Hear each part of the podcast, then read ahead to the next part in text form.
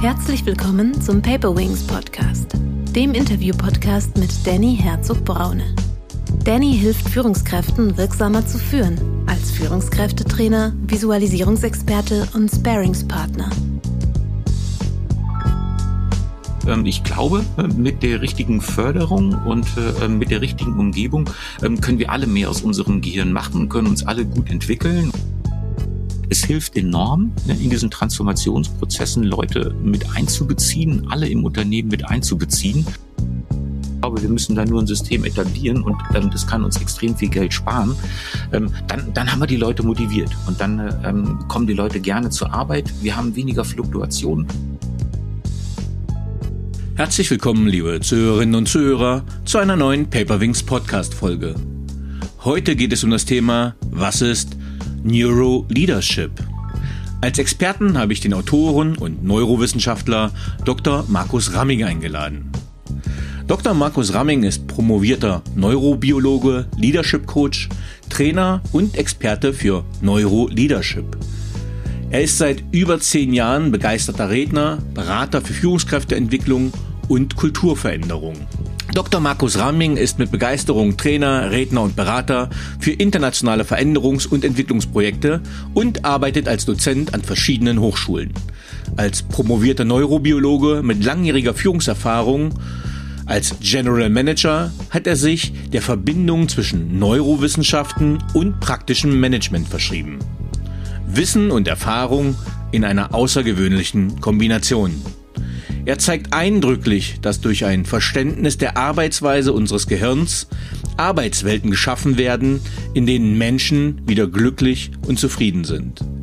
In seinen Büchern gibt er seine Erfahrungen weiter und kombiniert sie mit aktuellen Erkenntnissen und Geschichten aus der Wissenschaft. Zu seinem Buch Neurochange. Veränderungen sind ein ständiger Begleiter unserer Zeit. Sie stellen Führungskräfte und Mitarbeiter vor große Herausforderungen. Wer den Change im Unternehmen und in den Köpfen der Mitarbeiter einführen und interpretieren will, muss die Funktionsweise des Gehirns kennen und berücksichtigen.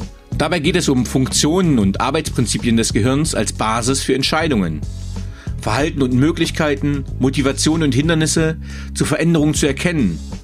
Die eigenen Möglichkeiten der persönlichen Veränderung, die Veränderung anderer und ihre wichtigen Voraussetzungen. Ich freue mich sehr, dass er heute hier ist im Paperwings Podcast. Herzlich willkommen, lieber Markus.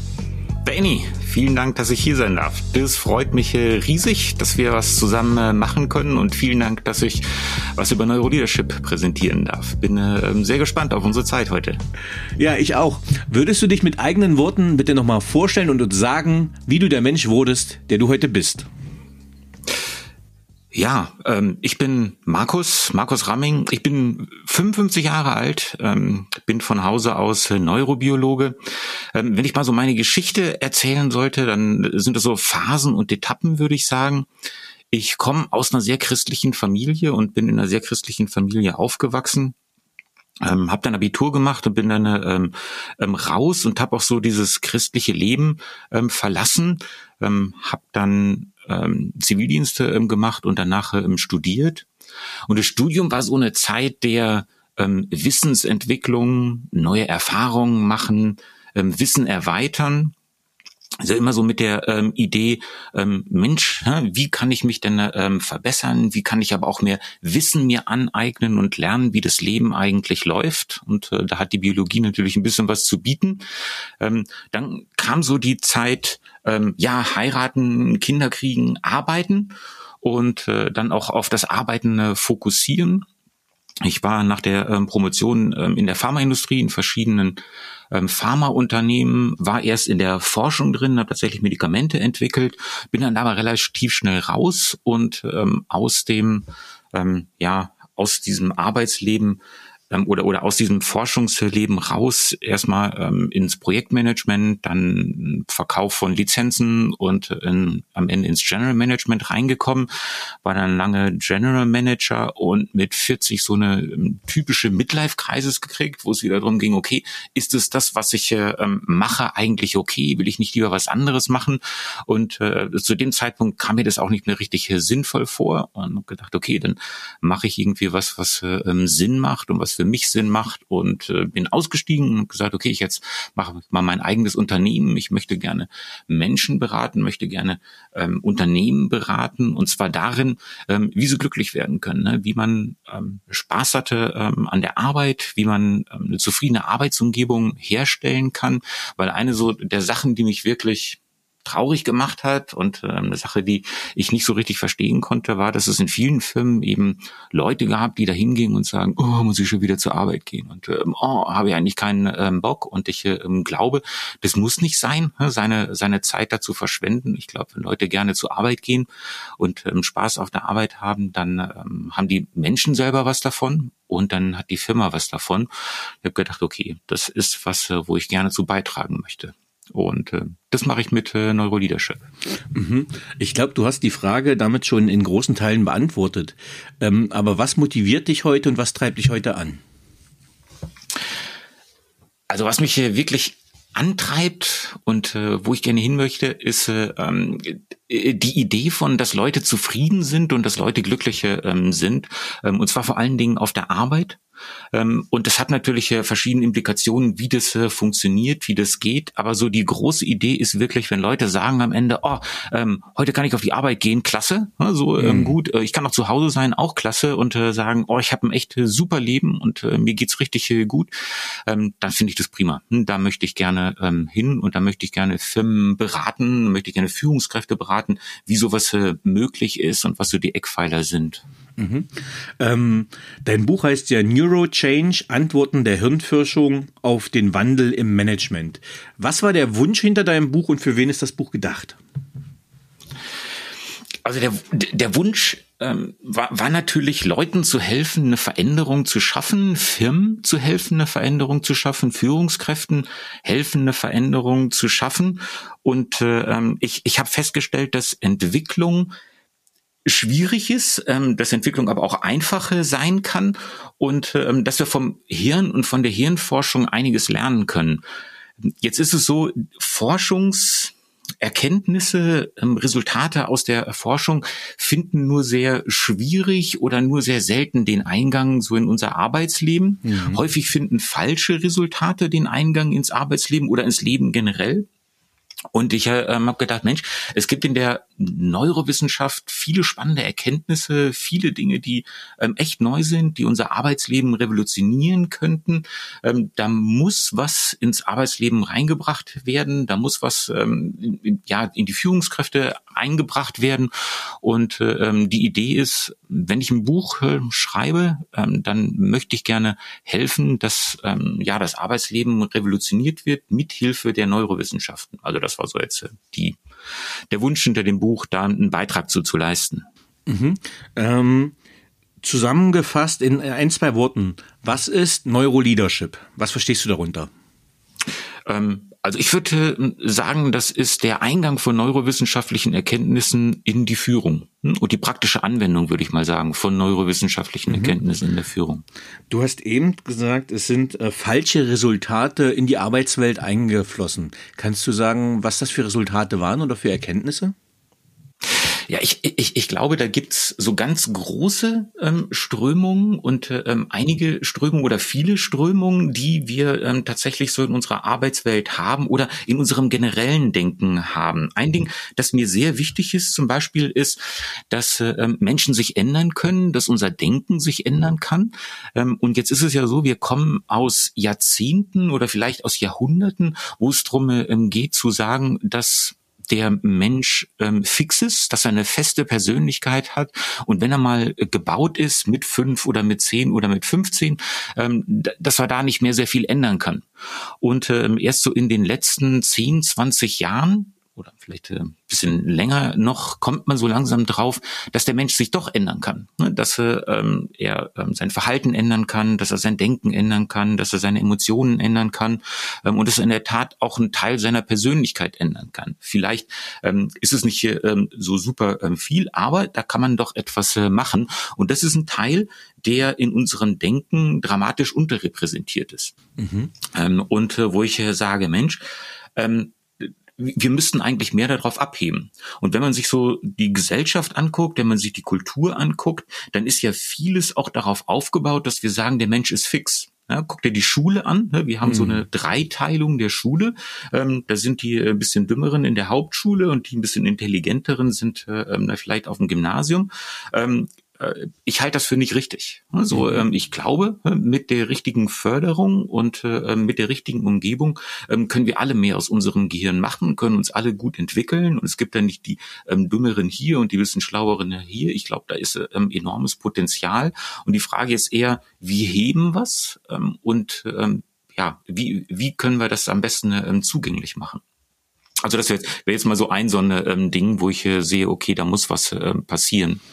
Also ohne die äh, Schuldiskussionen aufzumachen, aber wenn man sagt, man ist so selber der Durchschnitt der fünf Leute, mit denen man sich umgibt, ist das ja dann eben schwierig, wenn du halt äh, wie heißt das, bildungsferne äh, Schichten oder sozioökonomisch schwacher Gestellte in eine Gruppe packst, dann können die ja gar nicht profitieren von anderen Einflüssen. Ne?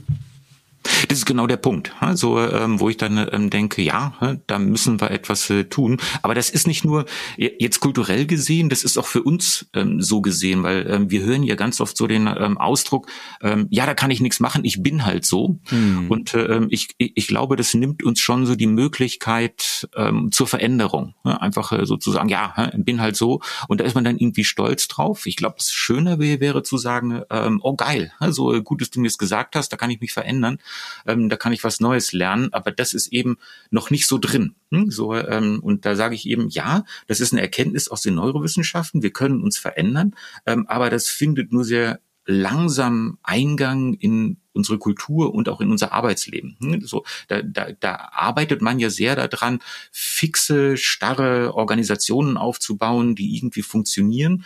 Ähm, und ich glaube, es wäre eigentlich eher eine gute Idee, Organisationen aufzubauen, die flexibel sind, ne, die sich neu erfinden, die sich umarrangieren. Ähm, und dazu brauchst du natürlich auch etwas in den Köpfen. Das heißt, da brauchst Führungskräfte, die sich eben auch neu erfinden und ähm, die auch lernen, anders zu denken und die lernen, umzudenken. Mhm. Ähm, heute haben wir den wir nehmen die Folge gerade am 8. April auf, 2022. Heute ist gerade meine 75. Folge rausgekommen mit Deborah Karsch zum Paper Wings Podcast. Und Herzlichen die, Glückwunsch. Dankeschön. Und äh, da ging es auch schwerpunktmäßig um Persönlichkeitsentwicklung. Also in diesem Bereich sind wir drei ja auch drin. Ähm, und ich glaube, das, was ja du dann auch ansprichst, was diese Veränderung ist, ist ja diese Neuroplastizität des Gehirns, ähm, was ja aus den Neurowissenschaften kommt, richtig? Genau, ja, genau.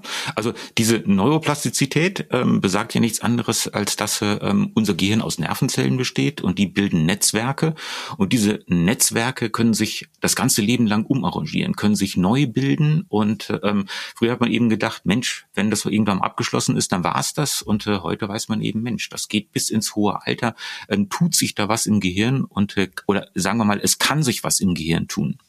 Mhm. Wir haben äh, jetzt ein paar Begriffe drin. Wir haben schon über Veränderung und Entwicklung geredet. Warum mhm. ist Veränderung nicht gleich Entwicklung? Super Frage. Ähm, habe ich mir auch äh, lange Gedanken äh, ähm, drüber gemacht. Also und was ich so in Firmen sehe, ist, äh, ähm, dass sie sagen, okay, wir müssen einen Change-Prozess starten und dann starten sie einen, Change-Prozess und dann gibt's irgendwelche Veränderungen in der Organisation. Ähm, mal, wird's zentralisiert, mal wird's dezentralisiert oder da wird ein Prozess verändert und ganz häufig findet eine Veränderung statt, aber es wird nicht besser. Das heißt, man ist das ursächliche Problem gar nicht angegangen oder man ist das eigentliche Problem nicht angegangen, weil man es vielleicht gar nicht sieht. Ähm, das heißt, da macht man dann wild etwas, bezahlt vielleicht auch noch viele ähm, Geld und es kommt zu einer Veränderung. Hm, also da wird dann der Prozess reorganisiert oder die Organisation reorganisiert. Aber dass es am Ende besser ist, kann man ganz häufig nicht sagen. Insofern bin ich ein großer Freund von ähm, Entwicklung weil ich es mhm. auch äh, so an dem persönlichen Menschen sehe oder an mir sehe. Ähm, das heißt, es gibt häufig eine Veränderung, aber die ist vielleicht gar nicht besser. Was ich aber anstrebe, ist dann am Ende tatsächlich eine ähm, Verbesserung, ähm, in dem Sinne, dass wir zufriedener sind und ähm, glücklicher sind am Ende mit dem, was wir gemacht haben und was wir tatsächlich entwickelt haben. Ähm, na gut, da muss ich jetzt kritisch in dem Sinne nachhaken. Ähm, die, die Frage ist ja die Zieldefinition. Ähm, also ist ja ganz spannend. Äh, ich habe vorhin erst ja hier ähm, LinkedIn Live gesehen, worum es auch um das Thema Agilität und Resilienz zum Beispiel ging und ähm, wo man gesagt hat, es gibt diese vier Ebenen. Also man sagt ja, es gibt Mindset, Skillset und Toolset und da ergänzt man aber auch äh, das Field-Set. Und wenn wir jetzt sagen, wir nehmen mal das Beispiel, in dem wir uns gerade befinden, 2022, wir haben die nächste Krise gerade draufgepackt.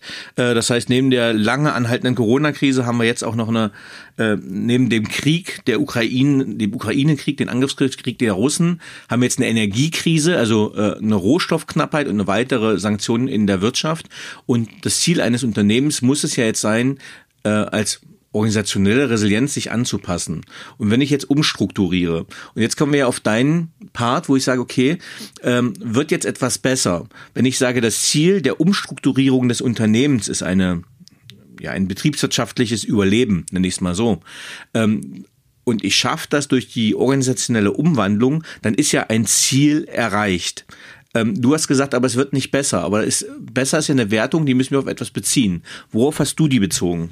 Ja, das ist äh, im Guten. Ja, ich äh, ähm, muss zugeben, ich beziehe das äh, sehr häufig auch auf das persönliche Wohlbefinden der ähm, Arbeiter, der Führungskräfte, wo ich dann äh, ähm, sage, Mensch, wenn es denen gut geht, dann glaube ich auch, dass es der Firma gut geht. Insofern, äh, ähm, ähm, ja, Ziel ähm, einer Unternehmung ähm, ist es jetzt nicht glaube ich, Führungskräfte ähm, zufriedenzustellen und Mitarbeiter zufriedenzustellen, sondern ich glaube, dass ähm, sie durchaus eine Vision hat und ein, eine Mission hat in mhm. der ähm, in der Welt, der ähm, nachgefolgt werden kann. Aber ich glaube, wenn man in der Gemeinschaft ne, dazu kommt, äh, zu sagen, hey, ähm, das ist unsere Mission, da wollen wir jetzt ähm, gerne hin und das äh, ähm, schaffen wir auch zusammen. Ich glaube, dann trägt das zur Gesundheit des Unternehmens bei und dann trägt es aber auch zur Zufriedenheit und zur Gesundheit der einzelnen Mitarbeiter bei. Und da, da möchte ich gerne hin, dass das, äh, dass das so ein Zusammenspiel wird. Das heißt, was gut ist für die Mitarbeiter, auch gut für das Unternehmen. Ja, also hast, hast du ja völlig recht. Äh, ich wollte nur diese, diese Klärung noch reinbringen, weil ich glaube, äh, wenn im Unternehmen gerade in Krisenzeiten dann auch ihre besten Führungskräfte verliert, wenn man die nicht mitnimmt, abholt, einbindet und auch ja, zufrieden macht, ist das gerade ein Zeichen, wo wir einen Arbeitnehmermarkt haben, halt äh, ja auch existenzgefährdend für das Unternehmen. Ähm, aber was entsteht bei Veränderungen und was geschieht im Kopf bei Veränderungen? Ja, gut, dass du das sagst. Also was mir ganz ähm, wichtig ist, wenn wir so ähm, an Veränderung denken, ähm, spiegelt auch so ein bisschen meinen Lebensweg äh, wieder ähm, dann, dann ist erstmal da, wir lernen etwas und ähm, haben Wissen im Kopf. Mhm. Und äh, ähm, das heißt, äh, wir studieren vielleicht ähm, etwas, wir lesen ein Buch oder wir ähm, googeln etwas. Und ähm, das heißt, wir bekommen ein neues Wissen. Ähm, und das ist schon mal ein, ein ganz guter Punkt, wenn wir sagen, äh, für Veränderungen erstmal gucken, okay, wie, was ist denn da an Informationen und ähm, an Wissen? Das heißt aber noch längst nicht, dass wir das tun. Ähm, das heißt, wir können viele Sachen wissen, die vielleicht besser sind. Wir können viele viele Sachen ähm, ja sehen, die ähm, besser sind, aber das äh, heißt eben ganz häufig, ähm, dass wir sie auch äh, nicht tun. Und wir müssen einfach ins Machen kommen. Mhm. Ähm, und insofern, wenn wir also etwas äh, lernen, ist es äh, für mich äh, der ein Teil Wissen und der andere ist äh, ähm, tun und dann auch wirklich was ähm, daraus machen. Und für mich ganz neu, oder würde ich ähm, sagen, wie, wie findet denn Veränderung statt? Ähm, dann äh, heißt es, das, was wir wissen und das, was wir bis jetzt tun, in Frage stellen stellen und vielleicht über Bord werfen. Ähm, das heißt, dass wir neu lernen und ähm, uns entlernen und relernen. Und ich glaube, äh, wenn es ähm, so um Führung geht, wenn es auch jetzt so um Erneuerung geht, dann geht es genau ähm, darum, das Wissen, was wir uns vielleicht die letzten 20 Jahre angeeignet haben und sagen, ähm, wow, ähm, so, so, so läuft doch die Welt oder ähm, so läuft Führung, ähm, zu bemerken, dass es doch ganz anders ist. Und äh, zu sagen, oh, da muss ich es über Bord werfen ähm, und da muss ich irgendwie etwas äh, Neues lernen. Und das ist, glaube ich, die Schwierigkeit, die wir haben, wenn wir über Transformationen, wenn wir über Veränderungen ähm, reden. Wir haben uns eine lange Zeit ein tolles Wissen angeeignet, wir haben tolle Erfahrungen gemacht ähm, und es lief auch bis jetzt gut. Ähm, plötzlich kommt ein Umschwung, die Welt ist irgendwie ganz ähm, anders und wir müssen anfangen, neu zu denken und müssen zugeben, hey, vielleicht was wir jetzt so 20 Jahre lang gelernt haben, was wir ähm, seit 30 Jahren machen, ist vielleicht total verkehrt. Und ähm, das zu tun und zu bemerken, ist, äh, ähm, ist, ist eine extreme Schwierigkeit, finde ich. Ja, also ich glaube, wenn man die Parallele jetzt aufmacht, ähm, ich habe gestern erst wieder bei Sprouts, also kleiner Shoutout oder kleiner kleiner kleine Empfehlung für die Zuhörenden. Es gibt auf YouTube sehr schöne Videos, die heißt Sprouts School, äh, S P R O U T S, ähm, kurze animierte Filme, ganz viel zu Psychologie. Ähm, und da ging es auch um Verhaltensänderung. Und da haben sie gestern so schön gezeigt, wie wenn halt ein Bauer seine Struktur ändern will. Also das heißt, er hat seinen täglichen Ablauf. Morgens geht er zu den Hühnern, geht er zu den Schweinen, dann geht er zum Kühen zum Füttern, dann zurück. Diese Routinen, die sich ja dann einbauen ins Gehirn zu ändern, ist ziemlich schwierig. Übertragen auf den Unternehmenskontext. Wenn wir jetzt Mitarbeitende haben, die schon seit 10, 20 Jahren das gleiche CRM, das gleiche ERP, das gleiche bedienen, haben wir natürlich eine Schwierigkeit und eine Herausforderung, ähm, die von ihren Routinen abzubringen. Was sind in dem Fall quasi deine Empfehlungen oder Handlungsweisen äh, aus neurowissenschaftlicher Sicht, um diese Routinen aufzubrechen? Super schwierige Frage und du hast ähm, natürlich recht, ich möchte es nur noch mal bestätigen. Ähm, wenn wir ähm, 10, 20 Jahre lang eine gewisse Routine haben, ähm, dann strebt unser Gehirn danach, diese Routine zu behalten. Und äh, wir haben da tatsächlich verschiedene Mechanismen in unserem Gehirn, die dafür zuständig sind, diese Mechanismen auch zu festigen. Es gibt da zum Beispiel so einen Confirmation Bias, ähm, der ganz groß ist und ähm, uns ganz häufig in die Irre führt. Der zeigt uns nämlich, ähm, dass oder oder der sagt uns nämlich, dass das, was ähm, derzeit unser mentales Modell ist, das was derzeit unsere Weltsicht ist, ähm, auch ähm, unbedingt richtig ist und was wir in der Welt wahrnehmen, was wir in der Welt sehen, bestätigt alles meine eigene Weltsicht. Das heißt, wenn ich mit Veränderungswünschen komme, dann sagen die, ähm, nein, es geht aber auf keinen Fall und ich sage dir genau warum und deshalb geht Veränderung nicht und deshalb geht Veränderung nicht. Ähm, und in ihrer Sichtweise ist es dann auch so, in ihrer Realität ist es ähm, auch so. Deshalb glaube ich, wo wir hinkommen müssen, ähm, ist ein Unternehmen, was offen ist, was flexibel ist und wo wir ständig anfangen, uns zu hinterfragen, wo wir unsere ähm, Annahmen ständig hinterfragen, wo wir aber auch offen sind, alles, was wir bis jetzt geglaubt haben, einfach über Bord zu werfen und zu sagen, ähm, nee, das ist vielleicht falsch. Ähm, und das, das klingt ja jetzt simpel und ich glaube, jeder möchte das auch gerne, ähm, aber ähm, ich glaube, dass gerade die Welt zeigt, wie häufig wir daneben liegen können. Wenn wir so uns die Firmen angucken, Nokia, ähm, Kodak, ähm, BlackBerry, dann sind hier so die besten Beispiele dafür, dass da Leute waren, ähm, die an einer gewissen Sichtweise festgehalten haben und äh, die aber nicht flexibel genug waren, die zu ändern. Und das waren ja keine Deppen. Hm? Das waren ja äh, Leute, die echt schlau waren, die äh, Führungserfahrung hatten, die ähm, ja clever waren ähm, und trotzdem hatten die ein Unternehmen und haben der Weltsicht festgehalten und plötzlich war das Unternehmen nicht mehr da. Hm? So ähm, zack, drei Jahre später ähm, Market Share von 50 Prozent auf äh, null oder ein Prozent gesunken und äh, ähm, das zeigt, äh, dass wir flexibel sein müssen und das ähm, umändern müssen.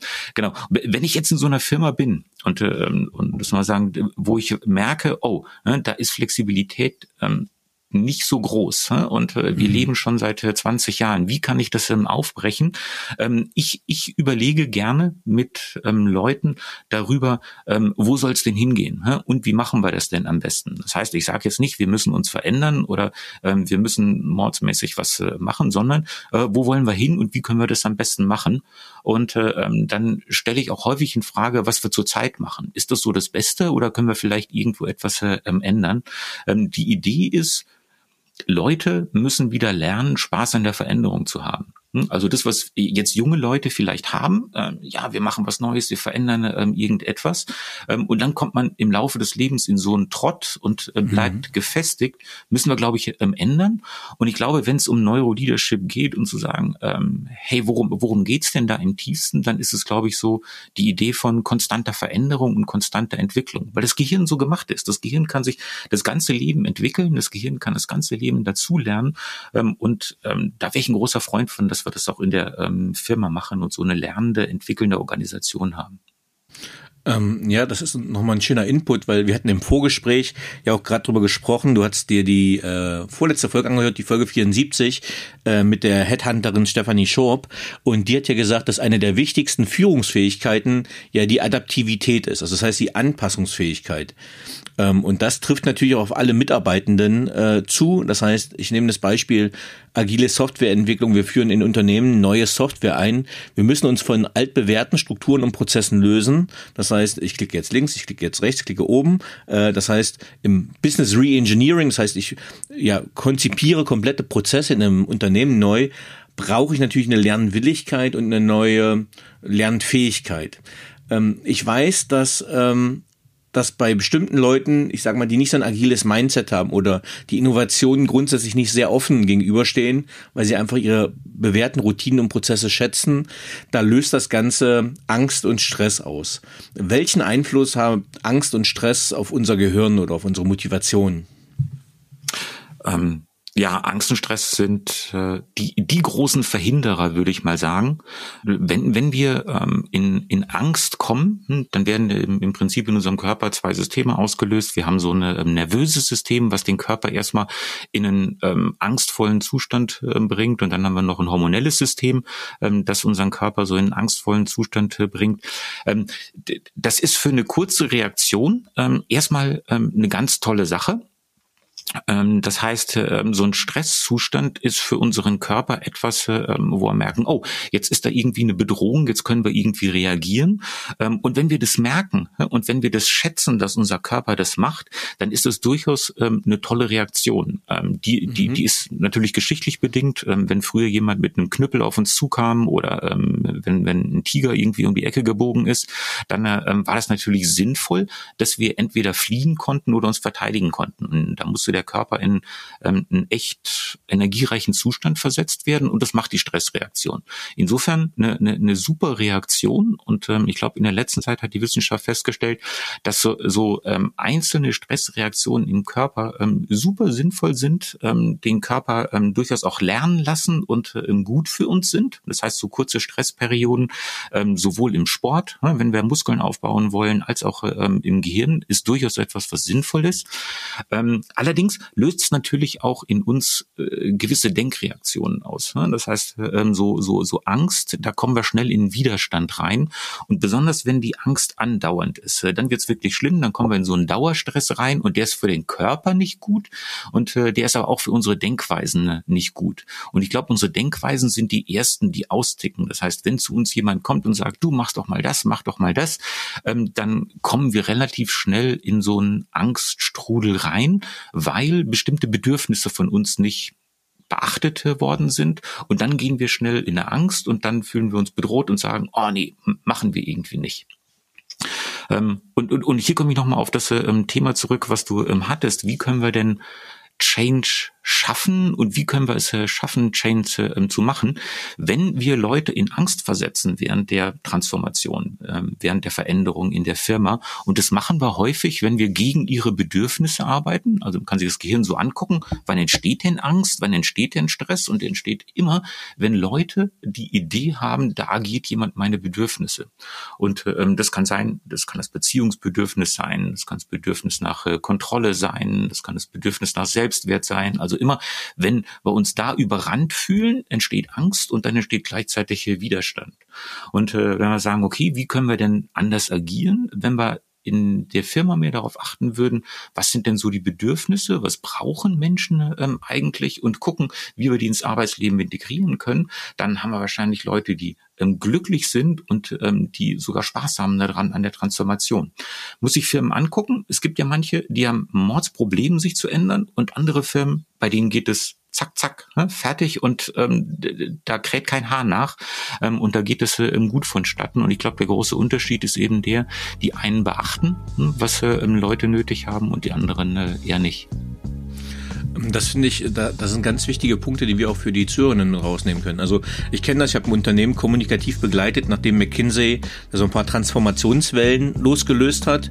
Äh, also McKinsey war eine Weile da, dann sind die natürlich sehr lange da und verändern auch sehr viel, äh, wie ich finde auch zum Guten. Aber das Ganze muss ja kommunikativ auch runtergebrochen werden. Und so wie du sagst, ähm, wenn da erstmal so ein Berater rumläuft, ist das oft für andere erstmal mit Angst und Stress verbunden, weil ja Veränderungen ins Haus stehen und das mögen Leute nicht. Und du hast gerade gesagt, es gibt psychologische Grundbedürfnisse und das finde ich, du hast sie auch schon angerissen, aber das würde ich gerne ausführen, weil ich glaube, da ist ein richtig hoher, großer Mehrwert, wenn Führungskräfte wissen, welche psychologischen Grundbedürfnisse jeder Mensch und dann in dem Fall auch ihre Mitarbeitenden haben und wie man darauf eingehen kann. Kannst du die kurz mal benennen und ein bisschen was dazu sagen? Ja, ähm, Grundbedürfnisse, ähm, da gibt es so verschiedene ähm, Theorien, aber die, ähm, ja, die sind relativ ähnlich. Deshalb äh, gehe ich jetzt mal ein auf die Theorie von Seymour Epstein, ähm, den ich äh, gerne mag, der auch von Klaus Grave sehr ähm, zitiert wird. Und ähm, der sagt, es gibt so vier Grundbedürfnisse, auf denen sich alle anderen Bedürfnisse äh, fußen. Und äh, da ist erstmal das Bedürfnis nach Beziehung, nach Relationship. Das heißt, jeder möchte gerne gute Beziehungen haben. Jeder möchte gerne vielleicht einen Partner haben oder mehrere Partner und Freunde, mit denen er gut ähm, zurechtkommt. Wie jetzt genau eine Freundschaft aussieht oder wie eine Partnerschaft aussieht, das lernen Leute unterschiedlich. Aber das Grundbedürfnis danach, ähm, zusammen zu sein, miteinander zu arbeiten, ist erstmal in jedem da. Ähm, dann gibt es so das Bedürfnis nach Orientierung und Kontrolle.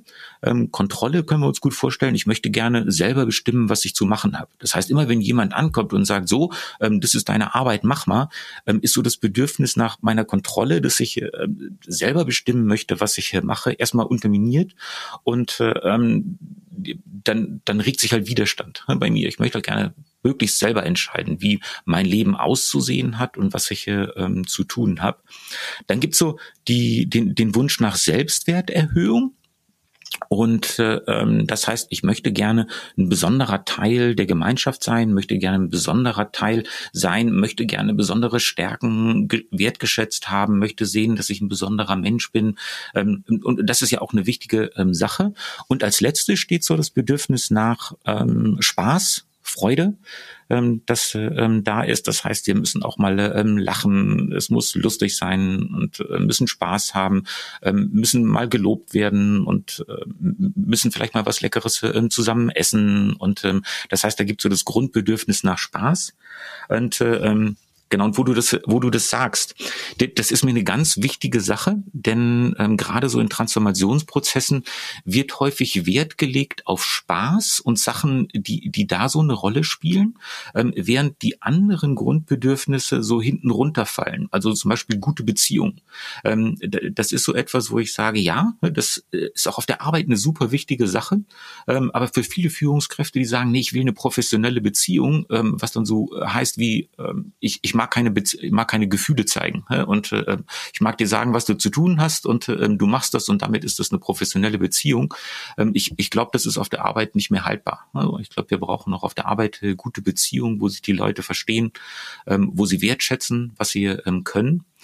Ähm, ich, ich glaube, dass Leute auch so einen Selbstwert brauchen und ich glaube, der wird eben dadurch aufgebaut, dass sie lernen und sich entwickeln können ja, und merken, oh, ich kann was richtig gut. Also ähm, ich, ich bin echt unverzichtbar für die ähm, Firma, weil das ist genau mein Ding und da trage ich echt was äh, für die Firma bei. Und äh, wenn das gegeben ist, dann ist es äh, ähm, natürlich eine super ähm, Sache. Und die andere Sache mit ähm, Kontrolle, Orientierung, Autonomie, und da finde ich es spannend, wie du das äh, ähm, sagst, ja, da waren Berater drin. Ich bin ein ganz großer Freund von ähm, zusammen beraten. Ne, dass äh, ähm, wenn wir eine Firma transformieren, dass jeder mit einbezogen wird und jeder ähm, was sagen kann, also eher so ähm, organisationsentwicklungsmäßig, nicht so richtig beratungsmäßig, mhm. ähm, sondern dass wir, dass wir sagen, hey, wir ziehen alle mit ein, weil die Leute haben ja ähm, 20 Jahre Wissen über die Firma, die haben Erfahrungen ähm, gemacht, ähm, lass die doch mitreden. Ähm, und wenn wir das zusammen machen, wenn wir zusammen ähm, darum kommen, wo die Firma hin soll äh, und was wir da zu tun haben, dann wird da auch was Tolles bei rauskommen. Hm? Wir müssen nur den Prozess ordentlich ähm, steuern. Und ich glaube, es hilft enorm, in diesen Transformationsprozessen Leute mit einzubeziehen, alle im Unternehmen mit einzubeziehen und die Erfahrung, die ich gemacht habe, ist, selbst wenn die Leute einen Vorschlag machen ne, und sagen, na, lass uns das doch so machen, lass uns das doch so machen und am Ende wird es anders gemacht, sagen sie, na ja, wir haben es aber zusammen entschieden. Ne, dann mache ich auch das, was ich, äh, was ich eigentlich anders vorgeschlagen habe. Ähm, aber wir haben es halt zusammen so ähm, erarbeitet und wir machen es auch genauso ähm, zusammen und dann passt es wirklich gut. Also das ist so eine Sache, die, äh, wo ich gemerkt habe, ja, da müssen wir alle Bedürfnisse ähm, mit einbeziehen. Und was aber heute sehr viel stattfindet in unseren Firmen ist, dass eben sehr kurzfristig gedacht wird und auf das Bedürfnis von Spaß und Freude ähm, ähm, Acht gegeben wird. Das heißt, die Leute werden mal gelobt. Ich sag mal was Nettes äh, zu den Leuten. Ähm, mhm. Vielleicht kriegen sie auch eine Gehaltserhöhung oder sie kriegen einen satten ähm, Bonus. Das trägt alles zur Freude bei. Das macht nur Leute nicht langfristig glücklich und zufrieden. Und ähm, das heißt, wir, wir achten sehr darauf, dass wir die ab und zu mal belustigen ja, und ähm, dann Spaß haben. Aber so die Langfristigkeit ähm, mit allen Bedürfnissen da zu handeln, ähm, ist nur wenig ähm, ähm gewährleistet, würde ich mal so sagen. Hm. Ja, super. Also ich habe jetzt auch nochmal super Impulse mit rausgenommen und ich habe mich da als junge Führungskraft wiedergespiegelt gesehen. Also ich bin ja mit 18 bei der Bundeswehr schon in Offizier-Führungskräfteprogramm gekommen und äh, dachte, naja, Deutsch sein heißt sachlich sein. Ähm, das heißt schön Sachebene und Beziehungsebene getrennt und habe halt meine fachliche Autorität ausgespielt und äh, aber irgendwie sind die Leute, haben mir nicht gefolgt. So. Und da habe ich nämlich gemerkt, ich habe halt die Beziehungsebene äh, komplett vernachlässigt, das, was du sagst, ne? Also, dass auch so ein bisschen das Menscheln dazugehört. Ähm, ne? also Impulskontrolle schön und gut, ne, dass man nicht ähm, ja ausrastet, nicht große emotionale Ausbrüche als äh, Führungskraft hat, aber wenn man das halt auf null runterfährt, so wie so ein Roboter agiert, dann geht halt wirklich die Beziehungsebene einfach wirklich flöten dabei. Absolut, ja. Ähm, und was ich ganz spannend fand in deinem Buch, also ähm, auch hier nochmal ein kleiner, kleiner Shoutout für die Zuhörerinnen. Das ist wirklich vollgepackt mit vielen praktischen Tipps und meine sehr geschätzte Kollegin Ruth hat mich ja erst auf dieses Buch aufmerksam gemacht, Ruth Maria Sarica. Ähm, und ähm, ich arbeite das jetzt schon eine ganze Weile durch, in dem Sinne, dass man immer wieder Sachen findet, ähm, die man so noch nicht beleuchtet hat und die man noch nicht so gesehen hatte. Und was ich besonders interessant war, und das gehen wir wieder auf die Beziehungsebene, dass es unterschiedliche Bindungstypen gibt. Welche vier Bindungstypen gibt es denn? Genau.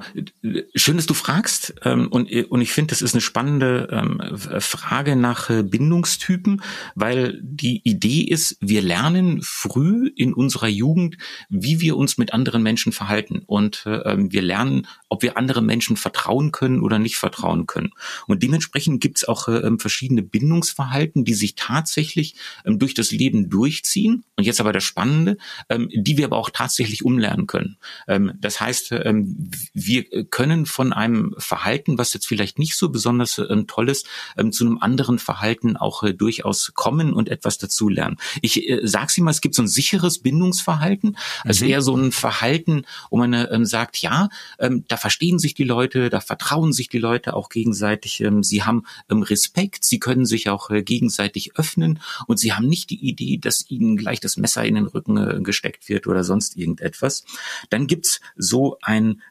eine unsichere Bindung beziehungsweise ein vermeidendes Bindungsverhalten. Da haben die ähm, Kinder so die Erfahrung gemacht, dass äh, sie vielleicht mal nach den Eltern schreien können äh, und äh, dass sie ähm, die Eltern rufen und äh, bemerken, oh, hm, so ähm, da kommt gar nichts. Hm, so ich äh, würde eigentlich jetzt gerne mal äh, mit meinen Eltern ähm, reden oder ich brauche jetzt mal gerade meine Eltern, ähm, aber die kommen nicht. Ähm, und dadurch äh, merkt man, oh, das, was ich jetzt gerne an Beziehung aufbauen möchte, ist aber gar nicht da. Und äh, dadurch vermeiden die häufig eine intensive Beziehung ähm, und vermeiden auch äh, ähm, das später. Also es ist dann auch häufig so Führungskräfte, die ein vermeidendes ähm, Bindungsverhalten zeigen, ähm, durchaus öfter zu finden, ne, gerade in den, in den oberen Rängen. Dann gibt es so ein ambivalentes Beziehungsverhalten und das ist immer ähm, so, wenn die Eltern mal super toll und nett sind und dann auf der anderen Seite wieder überhaupt nicht äh, nett und ganz stinkig mit den Kindern, dann wissen sie nämlich nicht, wo dran bin ich jetzt eigentlich. Hm? Also das heißt, die sind äh, mal so eine Idee von, ähm, ja, ne, das ist jetzt toll, ähm, dann spielen die Kinder ähm, mit den Eltern und ähm, haben viel Spaß. Und auf der anderen Seite ähm, ist dann äh, so, da gibt's da Momente, wo die Eltern total stinkig sind, äh, patzig sind, wo die Kinder dann ankommen und sagen, ah, können wir vielleicht spielen und die Eltern dann total schroff sind. Ähm, und das heißt, die Kinder können nicht einschätzen, wie ist denn jetzt die Situation? Und die probieren's und es ist quasi so ein, ähm, ja, so eine Situation, wo sie ähm, sagen, okay, ist eine 50-50, äh, kann gut werden, kann aber auch nicht gut äh, werden. Und das ist natürlich eine gewisse Tragik, weil äh, dadurch kommt keine klare Bindung ähm, hervor oder dadurch kommen keine klaren ähm, Beziehungen hervor, weil man äh, ähm, nie genau weiß, wo bin ich denn jetzt eigentlich? Ähm, ist, ist da gerade Liebe angesagt und ähm, ist da jetzt gerade eine schöne Situation oder nicht? Und das Letzte ist so das ähm, desorganisierte oder unsichere Bindungsverhalten. Und da geht es im Wesentlichen darum, dass ähm, Kinder natürlich auch drangsaliert werden können, dass sie geschlagen werden können und ähm, die, die haben dann eine ganz furchtbare ähm, Beziehung und ein ganz furchtbares Beziehungsverhalten später, weil wenn die Eltern, zu denen sie Vertrauen haben sollten, die ihnen helfen sollten, im Leben zurechtzukommen, ähm, sie dann schlagen ne, und ähm, ihr Selbstwert äh, total unterminieren, dann kann man sich vorstellen, dass so später im Leben äh, kein besonderes Beziehungsverhalten zustande kommt. Und wenn wir uns das jetzt angucken ne, und wenn wir uns die ähm, wenn wir uns so die Verhältnisse angucken, wie viele Leute sind denn in einem sicheren Beziehungsverhalten eigentlich drin? Wie viel haben denn so die Möglichkeit, wirklich da ähm, Sicherheit auszustrahlen, Vertrauen zu geben und eine, äh, tiefe Beziehung aufzubauen? So ist es vielleicht ein Viertel ne, in der Bevölkerung, ähm, also eher etwas äh, weniger. Ähm, und das zeigt natürlich auch ähm, schon, ähm, wie, wie, glücklich wir werden können ne, in der ähm, in den Beziehungen, in denen wir ähm, sind. Weil wenn Leute ein falsches Beziehungsverhalten haben und dann vielleicht eher in einer unsicheren Beziehung ähm, sind und die sehr sehr viel Sicherheit ähm, brauchen, das aber dann trotzdem nicht geben können, dann wird's schwierig. Also dann kommen keine intensiven Beziehungen zustande. Naja, das könnte man ja quasi schon ableiten, wenn man sieht, dass in Deutschland alle, ja, jede zweite Ehe quasi geschieden wird, äh, dann ist das ja schon, glaube ich, eine Deckung, gibt es ja, glaube ich, da vielleicht schon eine Schnittmenge. Ähm, absolut. So und ich, ich mag auch äh, mal gerne noch jetzt den, den neurobiologischen Part äh, da reinbringen. Ähm, Gerade bei Beziehungen ist es ja so, dass wir ein Hormon haben, ähm, was da eine große Rolle spielt. Da spielen verschiedene Hormone eine ähm, Rolle, aber es gibt ja so dieses Beziehungshormon, dieses Oxytocin. Und äh, ähm, das ist natürlich wirklich ein sensationelles Hormon, das uns das ganz, ganz viele tolle Eigenschaften zeigt. Und es wird eben ausgeschüttet in guten Beziehungen, in vertrauensvollen Beziehungen, die ich habe. Und wenn die Beziehung nicht vertrauensvoll ist und wenn ich äh, mit jemandem zusammen bin, wo ich dieses Vertrauen nicht habe, wo ich nicht diese intensiven Beziehungen habe, dann habe ich dieses Oxytocin nicht. Und Oxytocin ist aber wirklich sensationell, weil ah, es macht uns glücklich. Es lässt uns äh, ähm, lernen ähm, Ängste verschwinden. Also, ähm, das heißt, das hat einen guten ähm, Einfluss auf unser Angstzentrum und äh, reguliert da die Aktivität. Das heißt, das hat ganz, ganz viele tolle Effekte auf unser Arbeitsleben ähm, und zeigt, wie wichtig Beziehungen eigentlich sind, jetzt mal auf einem molekularen Level. Ähm, zeigt aber auch äh, gleichzeitig, wenn wir es nicht haben, ähm, dann ja, lassen wir uns etwas entgehen. So, ähm, und das ist eben so ein Punkt, wenn wir so äh, über Leadership äh, denken. Ähm, Mensch, lasst uns doch mal lernen, ordentliche Beziehungen aufzubauen, ordentliche Beziehungen zu haben. Damit haben wir in der Firma schon was ganz Tolles. Da haben wir schon in der Firma ein ganz tolles äh, Asset. Und wenn ich mir so die jungen Startups angucke, wie locker die Leute miteinander umgehen, was für tolle Beziehungen die da haben, wie ehrlich die miteinander umgehen, da gibt es einige Firmen, wo ich sage, geil. So, ähm, da ist Oxytocin bis zum Anschlag und ähm, da weiß man auch warum. Und da weiß man auch warum, warum es denen ähm, gut geht und warum die sich mal richtig hier gut fühlen. Also da vielleicht noch einen kleinen Impuls, den ich mit reingeben kann, weil äh, ich arbeite ja in der Firma Resilienz Consulting mit einem Psychotherapeuten zusammen und dem Startup-Wikinger. Äh, das heißt, der aus der Startup-Welt kommt äh, und wir sind ja quasi zu dritt dann auch ein kleines Startup, aber wir sitzen ja an drei unterschiedlichen Orten, Orten das heißt in Fürth, Würzburg und Berlin. Und ähm, tatsächlich, äh, der Startup-Wikinger hat halt ganz viele Startups, der zehn Unternehmen mitgegründet, hat halt gemerkt, das äh, scheitert selten an der Produktidee oder an der Finanzierung, sondern einfach an diesen Zwischenmenschen zwischenmenschlichen Punkten. Äh, und ein Psychotherapeut ist natürlich nochmal besonders sensibilisiert auf die Punkte. Und wir haben für unsere Kommunikation eine rein emotionale Gruppe. Das ist für mich als Militär was ganz Komisches gewesen. äh, cool, eine, cool. eine reine Emotionsgruppe, Storming und Norming. Äh, wenn wir sagen, ey, irgendwas liegt quer im Magen, irgendwas ist eine Störung, ähm, irgendwas passt nicht richtig, dass wir das da kommunizieren, dass wir die, ich sage mal, die Sachebene von der Beziehungsebene äh, trennen können, in dem Sinne, dass wir sie sachlich trennen. Und das merkt man ja oft in Meetings, wenn äh, es Spannungen zwischen Personen gibt, wird das ja übertragen auf die sachliche Argumentation in Form von Spitzen. Und das dient ja dann nicht mehr dem Produktiven. Das heißt, wir haben eine Störung auf der Beziehungsebene, die wird aber auf die Sachebene übertragen. Und damit ja, scheitern einfach ganz viele Projekte und Transformationen, weil halt, ich sage mal, ein persönlicher Krieg, ne, beim Militär hieß es immer Krieg der Sterne, ne, wenn sich die Generäle oder die Offiziere bekämpfen, aufgrund von Karriereaussichten. Ähm, das heißt, dass Projekte daran scheitern, dass es persönliche Konflikte gibt.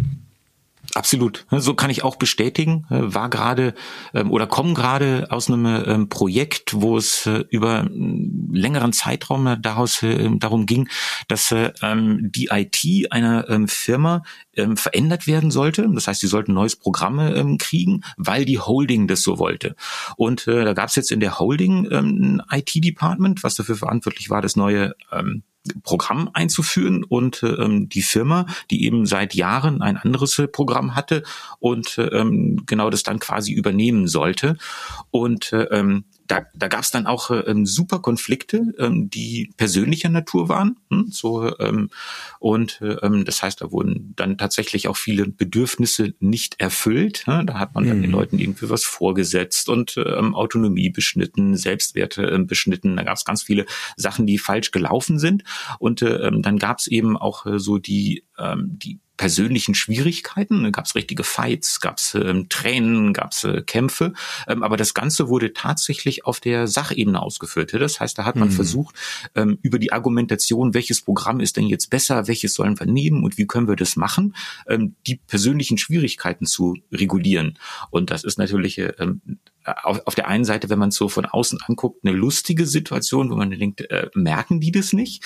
Ähm, aber wenn man da dann tatsächlich hier drin ist, dann merkt man es nicht und da muss man dann gucken, wie kann man es äh, eben aufbrechen. Aber ich glaube tatsächlich, äh, auch so wie du das äh, sagst, das gibt es in unseren Firmen ganz, ganz, ganz, ganz viel, dass persönliche ähm, Probleme ähm, auf der Sachebene gelöst werden und man das dann schwerlich schafft. Ja? So und man ähm, und das ist vielleicht auch so ein Umlernen, dass wir, ähm, dass wir lernen müssen, gerade als Führungskräfte eben mal runter gehen von der Sachebene und zu gucken, okay, wir haben auch eine emotionale Ebene. Wo kommt die denn her? Was müssen wir denn hier beachten? Also, wie können wir das denn machen?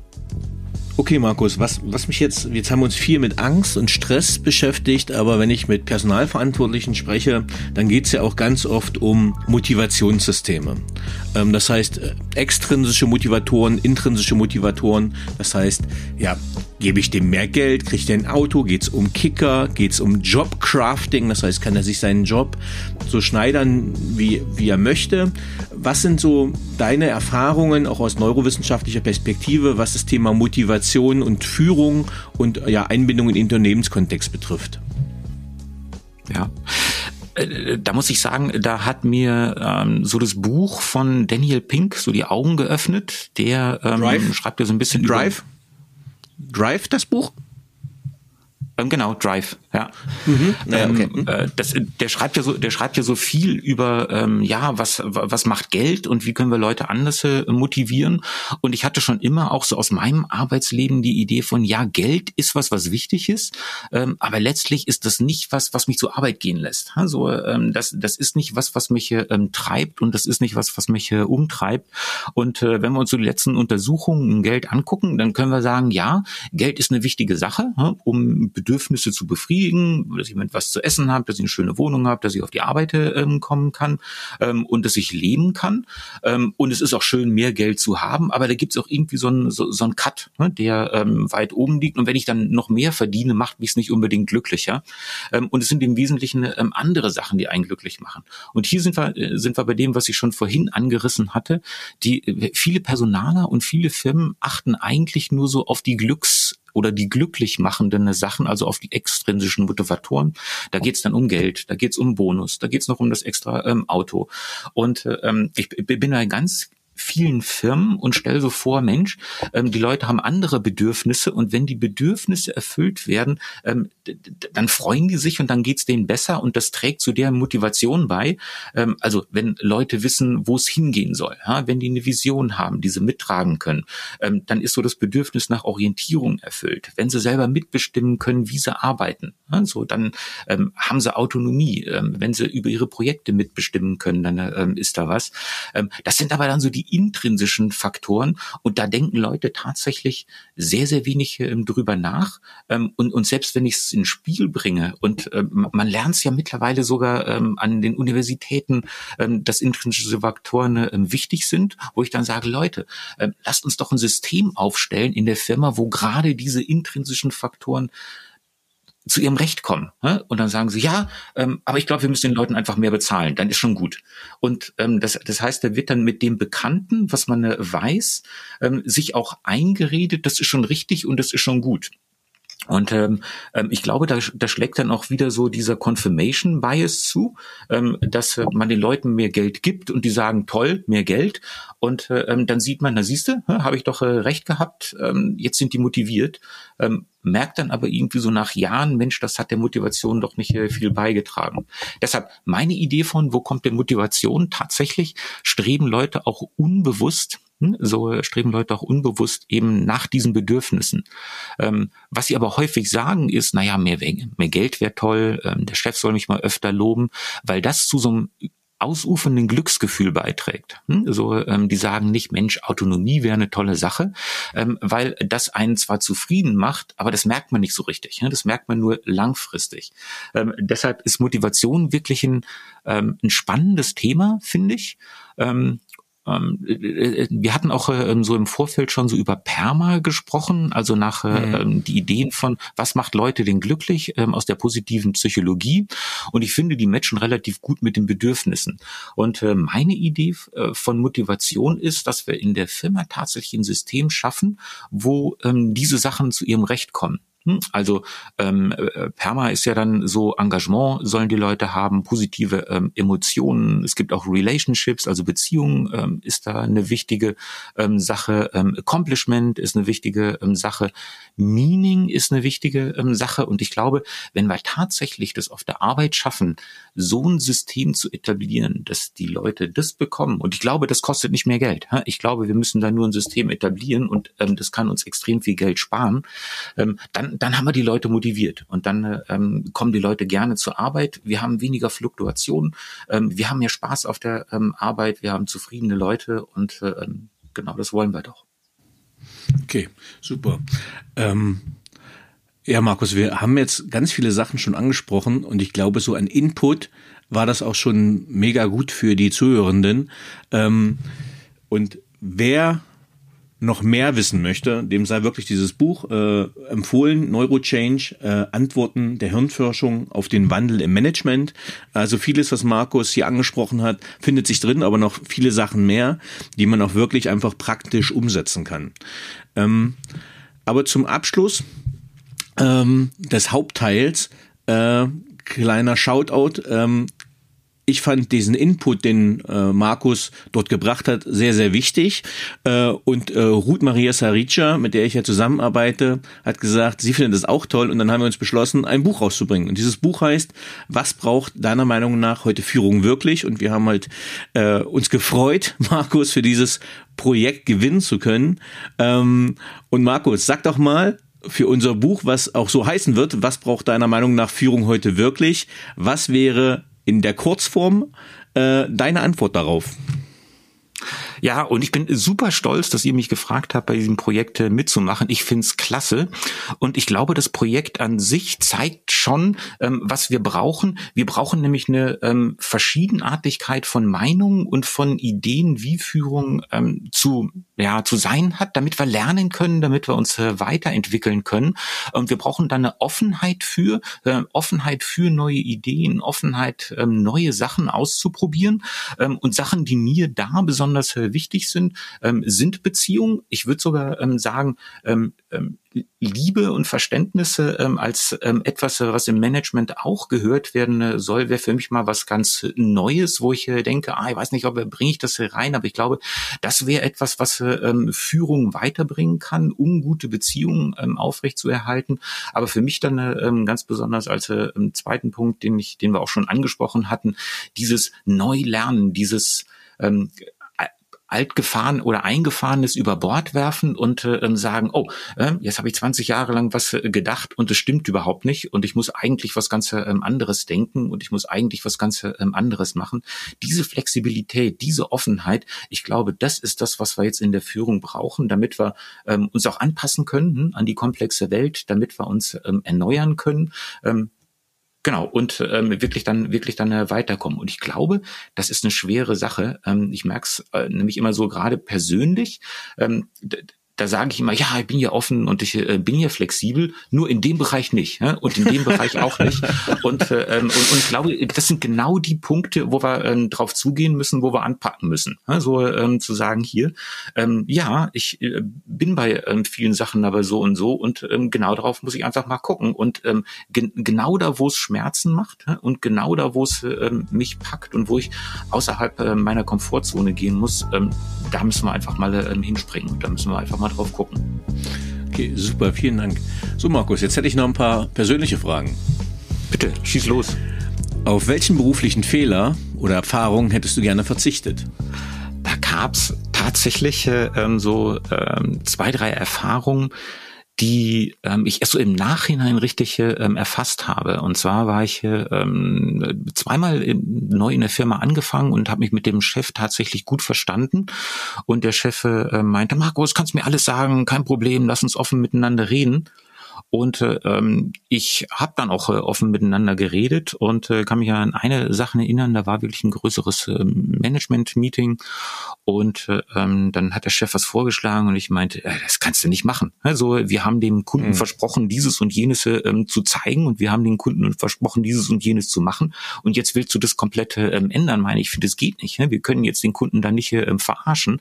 Ähm, wir müssen dem das äh, ähm, einfach zeigen und bin quasi dem, ähm, dem Chef dann so vor versammelter der Mannschaft über ähm, den Mund gefahren. Ähm, das war so mein Niedergang in der Firma, mhm. wo ich dann, wo ich dann äh, sagen musste, oh, so da, da fing quasi so mein ähm, Abstieg an und ähm, da wurde ich dann zu diversen Meetings nicht mehr eingeladen und, ähm, ich habe es aber erst später bemerkt, so wo ich gedacht habe, Mensch, woran lag das denn ähm, jetzt? Und ähm, ist auch nur so meine Interpretation, aber ich glaube, ähm, da war ich einfach zu ehrlich und ähm, da war ja, da habe ich ähm, kein Blatt vor den Mund genommen und ich glaube, das war nicht ähm, gut, das hätte ich geschickter sagen können und geschickter machen können. Ähm, ja, ich glaube, das war so eine ähm, Erfahrung, äh, wo, wo ich uns im Nachhinein sage, ja, ähm, hättest du mal früher machen können, äh, äh, ja, hätte mal jemand sagen können, ne, wie man mit dem Chef umgeht oder wie man Chefs äh, generell umgeht oder ja, wie Veränderungen äh, besser stattfinden kann, als äh, den Leuten einfach was vor den Latz knallen und dann äh, hoffen, da passiert was. Genau.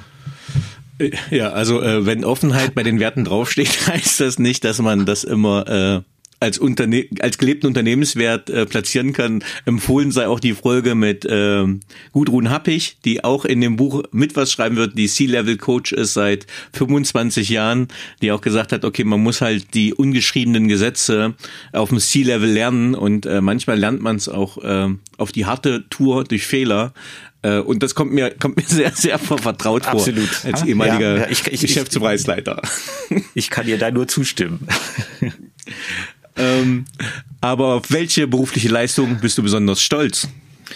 Ähm, ich, ich bin in, in der Tat auf mein Buch besonders stolz. Und äh, ähm, das ist aber eher so ähm, historisch bedingt, äh, würde ich sagen, ähm, weil ich in der Schulzeit die ganze Zeit erzählt gekriegt habe, ähm, dass mein Deutsch einfach Kacke ist, dass, ähm, dass, ich, dass ich nicht richtig schreiben kann, dass ich zu viele Fehler mache und ähm, sowieso alles nicht ähm, kapiere. Das heißt, ich stand irgendwie in, in, in Deutsch, glaube ich, jedes Jahr irgendwo auf der Kippe, immer zwischen vier und fünf.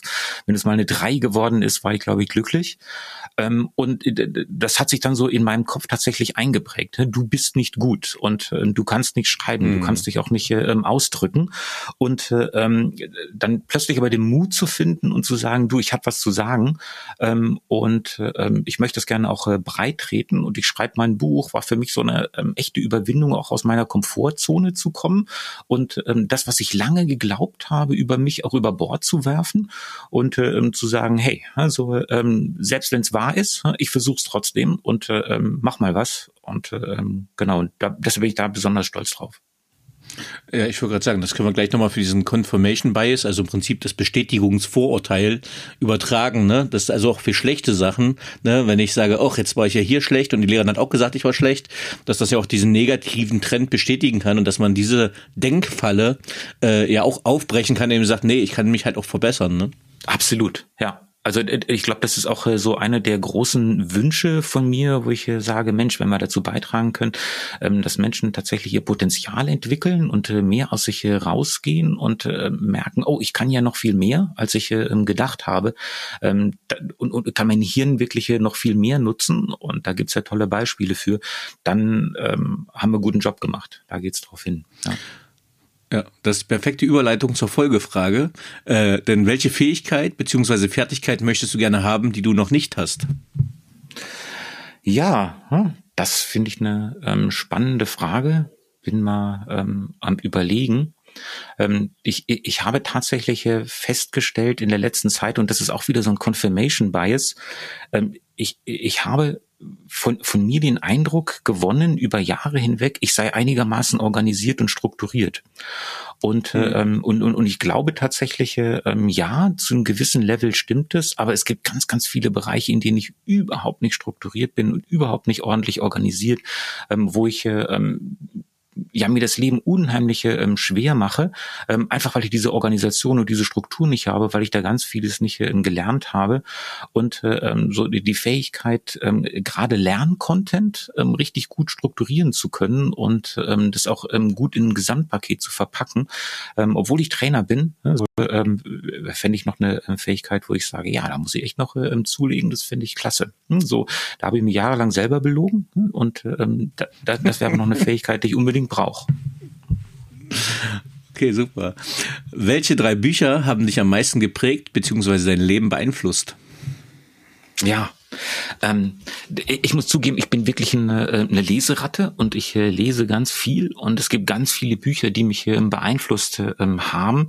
Ähm, habe aber jetzt ähm, ja in der letzten Zeit auch noch mal so mein, mein, mein Leben und meine Leselust Revue passieren lassen und ähm, eine ähm, ein Buch, was mich schon sehr früh geprägt hat, ähm, ist von Stefan Zweig. Das äh, ähm, ist die Welt von gestern. Ähm, ähm, Stefan Zweig, ähm, im 19. Jahrhundert geboren, ähm, kommt aus einer guten Familie, weiß nicht, ob er so den ähm, kennt. Der ist dann ein Kosmopolit gewesen, ist viel rumgereist, hat ganz viele Entdeckungen gemacht, die Welt entdeckt und hatte ganz, ganz großen Spaß dran, die Verschiedenartigkeit der Welt zu entdecken und zu bemerken und äh, das auszuleben und fand das ganz toll.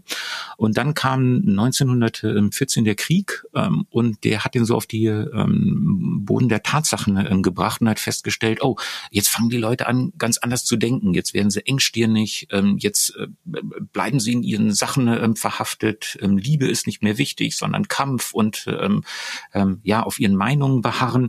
Ähm, und das, das führte dann dazu, dass er über die Jahre, da kam ja dann auch noch eine schwierige Zeit nach dem ähm, Ersten Weltkrieg, dann kam ein Zweiter äh, Weltkrieg, ähm, wo, wo er sich selber dann das Leben genommen hat. Ähm, aber das sind dann quasi so seine Memoiren Memoiren daraus, wo er ähm, sagt, ja, das frustriert mich zutiefst, ne, dass die Welt nicht mehr so ist, wie ich sie am Anfang kennengelernt habe, wo jeder offen war, wo Humanismus äh, da war, wo man ähm, ja die, die Veränderung spüren konnte und wo wir die Entwicklung spüren konnte.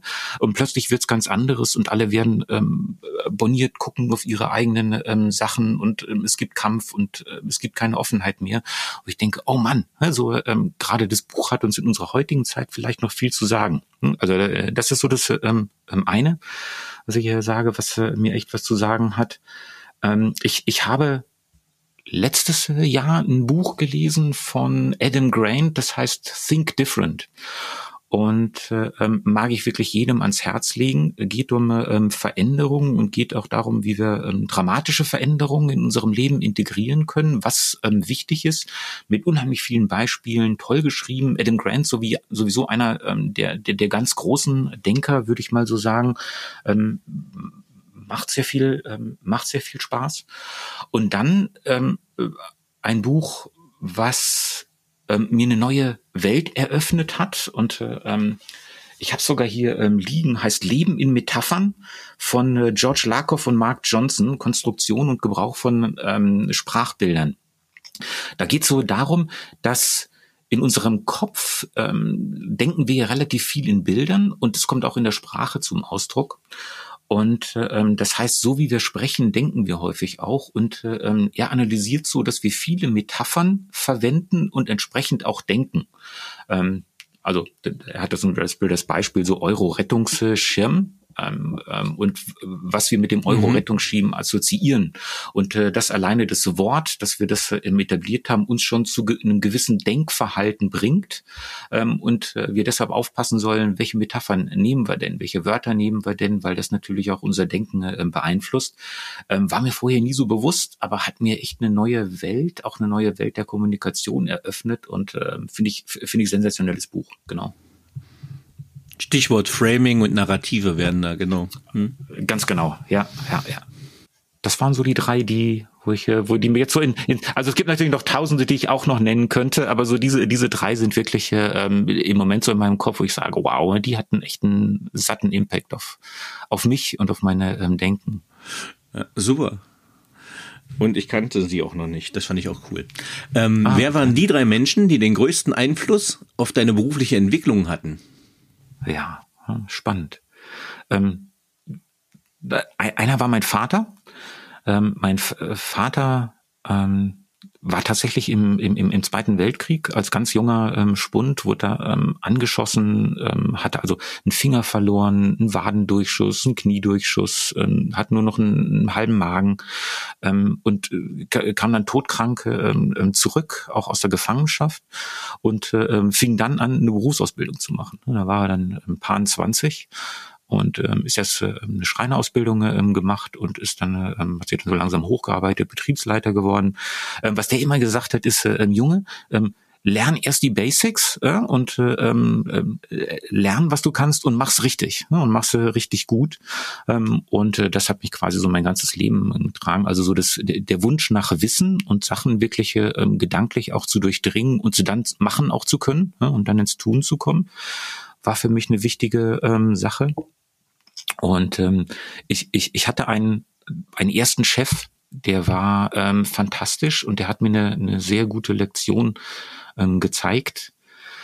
Der, ähm, das war mein erster Job. Da war ich äh, gleich Laborleiter und ähm, hatte mehrere Leute anzuleiten und äh, dann gab es auch die ersten Probleme und dann bin ich mit den Problemen zu ihm und habe gesagt, du, hm, ich habe da dieses und jenes Problem. Meint er, ja und?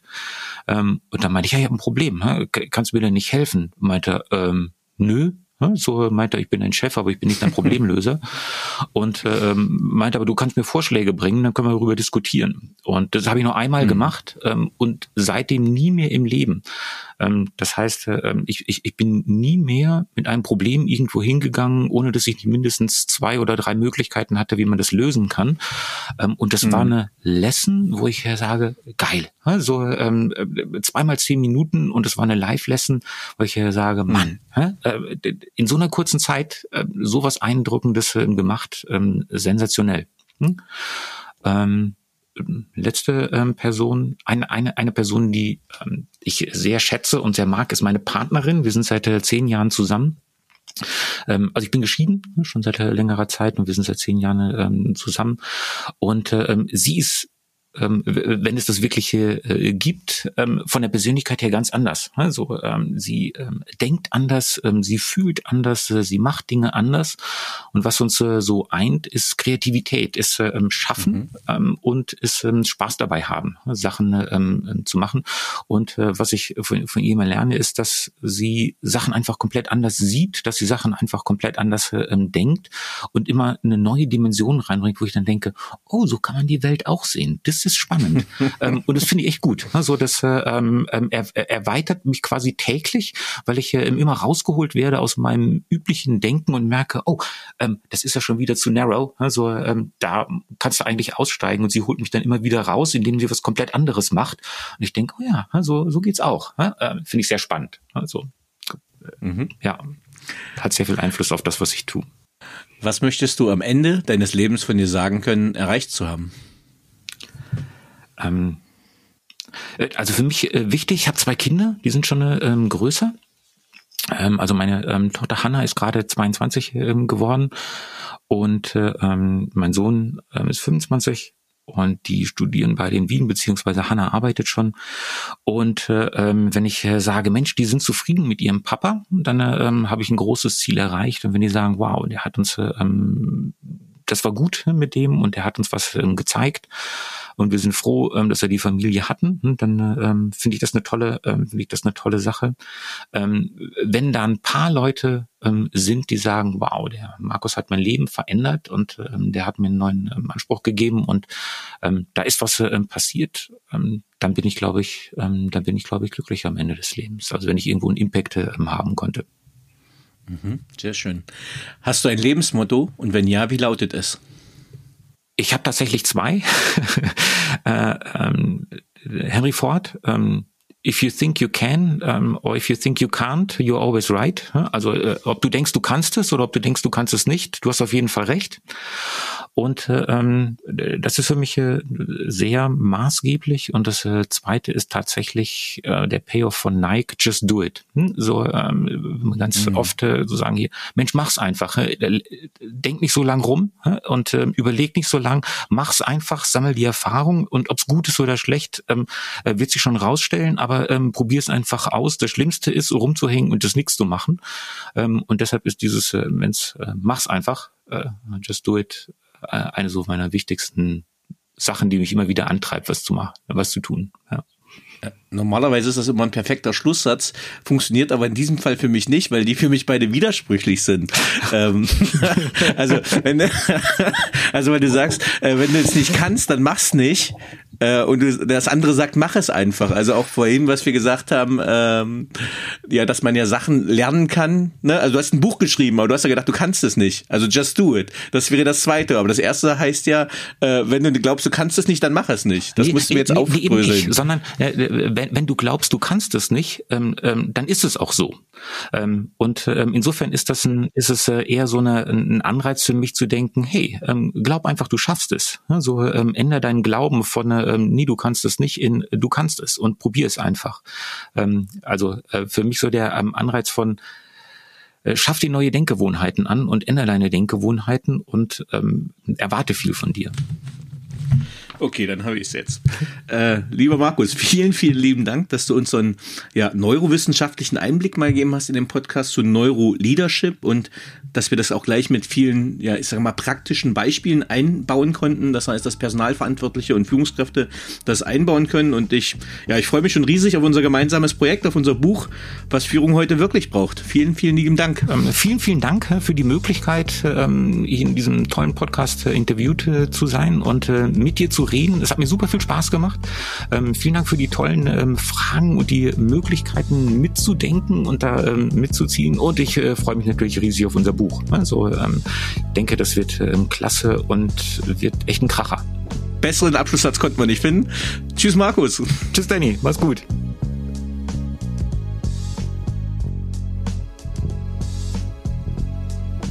So, liebe Zuhörerinnen und Zuhörer, ich hoffe, Ihnen hat dieser Podcast gefallen. Wenn er Ihnen gefallen hat, hinterlassen Sie gerne ein Abo, eine positive Bewertung und empfehlen Sie diesen Podcast weiter. Bleiben Sie gesund. Mit besten Grüßen, Ihr Danny Herzog Braune.